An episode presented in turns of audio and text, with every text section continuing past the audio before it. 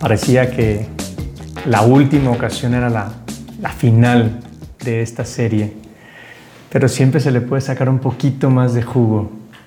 Por eso vamos a recapitular en esta sesión esto de lo que hemos venido hablando las últimas semanas con un epílogo en dos partes.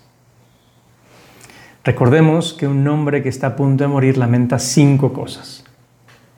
La primera, haber vivido de las expectativas. La segunda, haber trabajado demasiado. En tercer lugar, haber dejado conversaciones pendientes. La cuarta, no haber pasado más tiempo con las personas a las que amaba. Por último, lamenta no haber sido más feliz. Se ha dejado aplastar por la costumbre, por la arrogancia, por el egoísmo. El protagonista de este relato de Alessandro D'Avenia es Giuseppe Puglisi, mejor conocido como Don Pino, un sacerdote, un gran hombre que literalmente ha dado su vida por su gente de Palermo. Ha ayudado a niños a salir del analfabetismo y a mayores a salir de la mafia. A mujeres que quieren salir adelante y a otras que quieren salir de la prostitución. En definitiva, ha vivido una vida entregada a Dios y al prójimo. Don Pino, a punto de morir, no se lamenta por ninguna de esas cinco cosas. Las ha tenido todas, porque ha sabido amar. Para él ya todo era real. Por eso sonríe en el umbral de la muerte. Y no se lamenta, y esta sería la idea, vamos a ponernos en la piel de Don Pino. Yo en el momento de la muerte no me lamentaré porque he vivido según la realidad de mis circunstancias, no sobre expectativas. Me he dado cuenta de quién soy, de qué puedo hacer, y entonces no estoy pendiente de lo que los demás esperan de mí o de las ilusiones que me he hecho, sino de realismo. He trabajado, pero por amor a Dios y en servicio de los demás, ni por lucirme, ni por ganar más, ni por querer poder, sino sabiendo que mi trabajo ayuda a muchas personas. Y es la realidad de nuestro trabajo. Está pensado para que yo me realice profesionalmente, pero también para que los demás estén en mi órbita y tratando de ayudarles. Porque decido decir lo que toca decir. Y hago una corrección, pido perdón, digo un te quiero. En el momento indicado. De tal manera que no me arrepiento de haberme quedado callado, sino que en cada momento he dicho lo que haría falta decir. He dedicado tiempo de calidad a mi familia, a mis amigos, a Dios. He sido un hombre feliz. No un hombre sin problemas, porque problemas siempre los hay. Tampoco un iluso que todo lo ve redondeado y dulcificado, sino un hombre feliz con su presente y con ideales altos para el futuro. Me parece que estas cinco ideas bien podrían darme una hoja de ruta que me hiciera pensar, no al final de mi vida, porque ya sería muy tarde, sino todos los días. A ver, todos los días de alguna manera muere una jornada. Si yo reviso cada día estas cinco ideas, en el último momento, en el momento de la muerte, pues no será ninguna novedad. Lo tendré muy a flor de piel. Mejor aún, si yo al final de mi día me doy cuenta de que hoy no dediqué tiempo a los que me importan, ya está, puedo hacer el propósito para mañana. Si hoy me he dado cuenta que he sido un workaholic, pues mañana no, mañana lo haré bien. Si hoy me doy cuenta de que estuve muy ansioso queriendo llenar unas expectativas, mañana no lo haré. Claro, si yo todos los días reviso cómo ha estado mi vida, en el último momento, pues como sucede cuando uno iba a un examen, eh, el que estudia todos los días no necesita estudiar al final, porque ya se lo sabe. De la misma manera, quien hace un buen examen de conciencia cada noche, pues ya no necesita hacer un examen final porque ya está todo revisado. En todo caso, se revisan esas horas de ese nuevo día o lo que haya.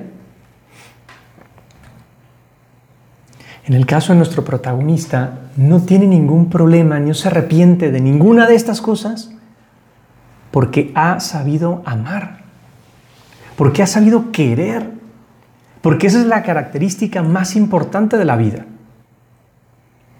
Al poner cariño en los demás, en las cosas que hago, en mí, cuando se sabe querer, cuando se dimensionan las circunstancias, dándole la relevancia que tienen y no otra, cuando mi autoestima es saludable, el fruto de ese equilibrio es saber amar y saberse amado. Y eso es tal vez lo más interesante, saberse amado.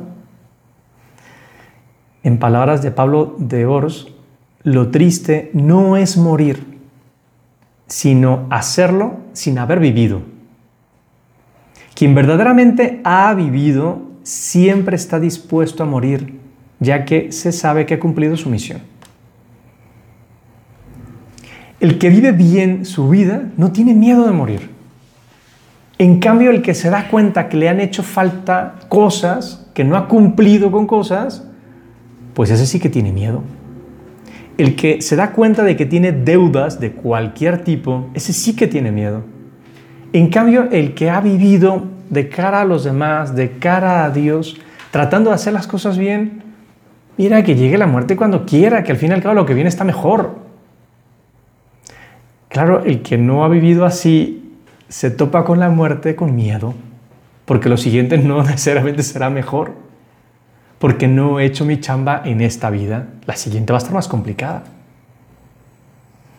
Pero quien sí vive la vida con la tranquilidad del que sabe que siempre se puede mejorar, pero no como un constante deseo de perfeccionismo, no va por ahí, sino como el deber de dar lo mejor y apuntando al final de la vida que puede llegar en cualquier momento. Pero eso sí, apuntando con una sonrisa. Porque mi vida ha estado muy bien. Porque estoy contento de haber vivido. Porque cada cosa que he hecho me ha dado una nueva alegría. Y un cúmulo de alegrías que luego me reportan la felicidad. Por eso, de entrada, te animo. Esta idea que hemos llevado estas semanas de pensar en el momento de la muerte, tiene que llevarme a dejar todo previsto, porque no sé cuándo será mi último día de vida. Porque tal vez yo podría pensar que me faltan 30, 50 años de vida, 60 años de vida, porque es la expectativa, ¿no? Pero no, no, no tengo nada asegurado. Me puedo morir hoy mismo, no, no mañana, hoy mismo un ataque fulminante de corazón, un accidente. ¿Estoy listo? ¿Todo está listo? Y cuando digo listo me refiero a cosas tan banales, entre comillas, porque no son banales. O sea, desde lo más básico como, no sé, tengo un testamento, aunque lo que tenga sean mis playeras de fútbol, ¿no? Pero a quién se las dejo para que no haya peleas o un servicio funerario para no causarle broncas a mi familia en el último momento. O sea, unir el dolor de la muerte con el agobio de tener que resolver estas cosas. O incluso hacer sencilla mi partida. Conozco eh, el caso de varias personas mayores que han, murieron en los últimos años y, y, contaban sus familiares que en el caso de uno de ellos, hijuela, este, hacer limpieza de su cuarto fue una cosa terrible. O sea, tenía tal cantidad de vainas, chunches, documentos, que uno no sabía ni qué hacer con tantas cosas, ¿no? Porque parecían importantes o no. Se tardaron meses en poder acomodar las cosas en su lugar. Y hacían la comparación con otra persona de la misma familia, que este compa se murió, además se murió así de buenas a primeras, salió de su cuarto, se cayó y se murió. No sé, fue un ataque al corazón o fue un golpe tan fuerte que le dio un derrame, no lo tengo claro. El caso es que contaban ellos, en media hora limpiaron su cuarto. Porque era un hombre que ha vivido con tal orden su vida, interior y exteriormente, que no causó problemas. Si yo me muero hoy, ¿tengo las, las cuentas saldadas? E incluso cuando le cuentas saldadas, también me refiero al, al, dinero. Hombre, que me muera debiéndole dinero a la tarjeta de crédito, ¿quién es su madre, no? Pero en cambio, si le debo dinero a alguien que sé que lo va a necesitar, eso está feo. Pero más importante aún, en este momento, ¿tengo alguna conversación pendiente? ¿Hay algo que no dije? ¿Tengo un enojo con mi hermano? ¿Un rencor con mis padres? ¿Un algo que decir a un amigo? ¿Hay algo que me llevaría a la tumba y me voy a arrepentir? Insisto, el punto es, yo no sé cuándo esto pueda suceder, pero lo mejor es que esté todo previsto, al menos lo que puedo prever, lo que puedo prever. Yo honestamente le pido a Dios una muerte con dos meses de anticipación, o sea, sabiéndolo con dos meses de anticipación, una enfermedad de dos meses que me permita prepararme, que me permita hacer penitencia para saltarme el purgatorio, no, a mí una muerte así de, hoy me desperté y también hoy ya no me desperté. No, por favor, no, Señor, a mí dame una muerte de tiempo. Pero, ¿y si no? Creo que hay que tener las cosas claras. Primera idea. Voy con la segunda y me voy a referir entonces al caso del señor Pino este. A don Giuseppe solo le entristece una cosa y sigo leyendo a Alessandro D'Avenia. Y esta es abandonar su ciudad, su barrio, a sus amigos. Siente nostalgia de sus rostros y piensa en el dolor que producirá yéndose así sin decir nada. Al protagonista de nuestro relato solo le duele la tristeza que dejará. Sabe que le van a llorar al partir, porque se sabe querido, ay, caray. ¿Y yo? ¿A mí cuánta gente me va a llorar? ¿Cuánto dolor va a provocar mi, mi partida? Porque me estoy acordando cuando yo me fui a Panamá para venirme a México, este, en el momento en que dejé mi cuarto, mis hermanos hicieron celebración. Les gusta que me fuera. Es feo, ¿no? no quiero pensar que no, sea, que no sea nuestro caso que nadie se alegre porque me morí. Qué gusto que se fue este pinche vato. Ay, caray. Obvio, obvio no, o sea, a ver, esa tristeza siempre la habrá. Por más bueno que uno haya sido, siempre habrá una tristeza. ¿En cuántas personas? ¿Cuántas personas ha tocado mi vida? El día de mi funeral, ¿se llenará esa iglesia? ¿O habrán mis cinco seres queridos? y un par más que van por compromiso.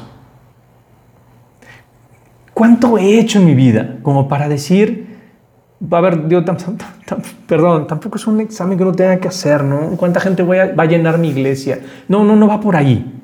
Pero sí, ¿qué tanto me, he importado, me han importado los demás? Como para que se sientan comprometidos porque les duele mi partida.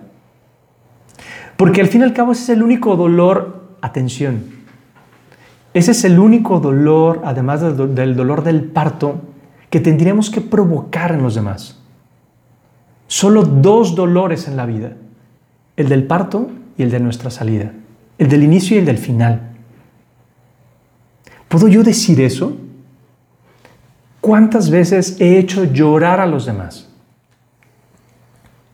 ¿Cuántas veces un enojo sobresaltado ha hecho sufrir a alguien? ¿En cuántas ocasiones no cumplir con mi deber ha dejado un malestar en otras personas? ¿O no me ha tocado en alguna ocasión humillar a alguien con un comentario, con una corrección mal hecha. O tal vez no he comprendido al otro y entonces he juzgado y por eso he hecho sentir mal a otra persona. Creo que esto es un tema que valdría la pena que yo hiciera examen de entrada para pedir perdón. Y eso sí, no volver a hacerlo. Que en mi vida nunca provoque el dolor de los demás. Nunca ni el dolor de la indiferencia, ni el dolor de la humillación, ni el dolor de la falta de amor. Nunca. Que mi vida sea una vida donde se provoque la alegría. Que cuando yo llegue a un lugar a la gente le dé gusto y no lo contrario. Que al llegar a mi casa salte la esposa y los hijos porque por fin llegó papá y no lo contrario. Me parece interesante que hagamos estos dos exámenes. Me voy con todas las deudas cubiertas, no dejo nada por allí sin resolver. Y segundo, antes de irme, en este momento de mi vida, ¿qué dolor estoy provocando? Y si lo he provocado, ¿qué más puedo hacer para resarcirlo? Creo que estas dos ideas, aunque suenen en sentido negativo, nos ayudan a redondear lo que hemos estado viendo de pensar de cara a la muerte. Por último, si todo esto lo llevas, y me parece una super idea que al menos yo pondré en práctica, me voy a revisar estas seis pláticas que hemos tenido sobre el tema y hacerme un guion. Yo voy a revisar cada noche si he dedicado tiempo, si he vivido bien mi trabajo, si he estado atento a las necesidades de los demás, si he vivido de acuerdo a mis circunstancias y no a mis expectativas, si no dejo ninguna deuda pendiente, si no tengo ninguna conversación por hacer, si he sido feliz. Creo que revisadas estas seis ideas, cada día no tendré problemas en el momento final. Me iré bien contento porque he vivido una vida plena.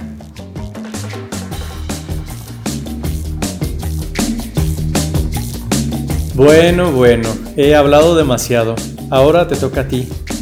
Me encantará conocer tu opinión, puntos de vista, tu retroalimentación, preguntas que quieras hacer a través de la cuenta de Instagram arroba menos-común.